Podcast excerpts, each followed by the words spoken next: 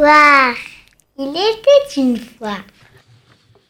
Bonjour à tous, bonjour chers petits amis. Anna et le gorille. Vous allez voir une étrange histoire pour célébrer Pessard. Anna adorait les gorilles. Et pendant Pessard, elle lisait beaucoup et passait beaucoup de temps aussi à rêver. Elle lisait des livres sur les gorilles. Quand elle le pouvait, elle regardait des reportages sur les gorilles. Elle avait un bon coup de crayon, alors elle dessinait des gorilles. Mais en fait, elle n'avait jamais vu de gorille. Euh, non, jamais en vrai. Son père n'avait pas le temps de l'emmener au zoo. Ah, d'ailleurs, il n'avait le temps pour rien. Le matin, il partait au bureau avant le départ d'Anna pour l'école, et le soir, quand il rentrait, il se remettait aussitôt à travailler.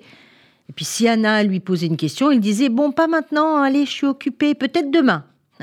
Vous connaissez cela, n'est-ce pas? Demain, demain, bon. Mais le lendemain, il était toujours occupé. Pas maintenant, allez, peut-être ce week-end. Mais le week-end, il était toujours trop fatigué. Du coup, ils ne faisaient jamais rien ensemble. Mais cette année-là, son anniversaire tombait la veille de Pessard. Alors, vous pensez, avec tout ce qu'il y a à préparer, pas question d'aller se promener. Mais Anna monta se coucher tout excitée quand même, car elle avait demandé un gorille à son père. Au beau milieu de la nuit, Anna se réveilla et vit un tout petit paquet au pied de son lit. C'était bien un gorille, mais juste une peluche. Anna jeta le gorille dans un coin avec ses autres jouets et se rendormit. Vous vous rendez compte, elle espérait avoir un vrai gorille. Alors qu'il faisait la recherche du Hametz dans le noir pour faire rentrer la fête de Pessard, Anna eut un étrange sentiment.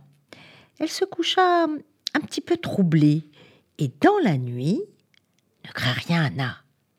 Dis d'un gorille. Mais non, je ne suis pas Moïse, je ne vais pas te demander de quitter l'Égypte et de tout laisser pour suivre ton peuple.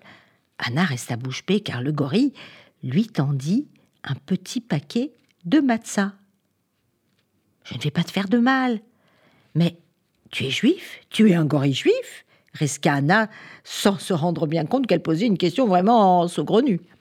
Euh, ben non, je suis, ben je suis un ami qui veut te faire découvrir un autre monde. On ne va pas traverser la mer Rouge.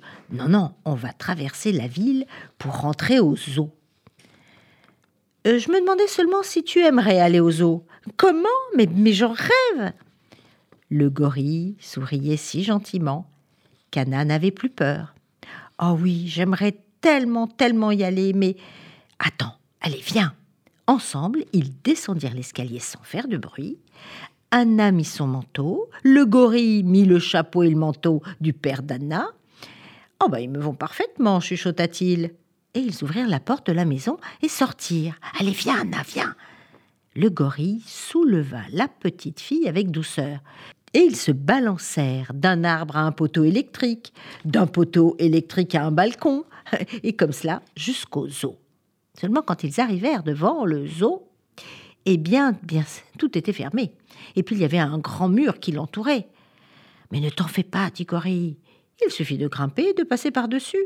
Et hop, les voilà près des installations des primates. Anna était ravie. Oh, tous ces singes Mais j'en avais jamais vu en vrai. Le gorille l'emmena voir un orang-outan, puis chimpanzé. Oh, comme ils sont beaux Mais ils ont l'air tristes quand même. Ils sont enfermés. C'est vrai, mais ici on les soigne bien. Qu'aimerais-tu faire maintenant? demanda le gorille. Maintenant je veux rentrer. Alors ils marchèrent dans la rue, main dans la main. Oh, c'était merveilleux. Merci, le gorille. Mais maintenant j'ai soif. Écoute, il se fait tard, nous allons rentrer. Anna hocha la tête, un petit peu endormie, et elle était complètement ivre de bonheur. Je n'avais été jamais aussi heureuse. Alors, eh ben, elle se mit à danser sur la pelouse. Demain, tu sais que c'est Pessard. Nous traversons la mer Rouge et nous marcherons pendant quarante ans dans le désert. Le gorille sourit. Euh, moi, demain, je retourne dans la forêt. Le lendemain matin, au réveil, Anna vit le petit gorille en peluche et elle sourit, elle avait compris. Elle dévala l'escalier pour tout raconter à son père.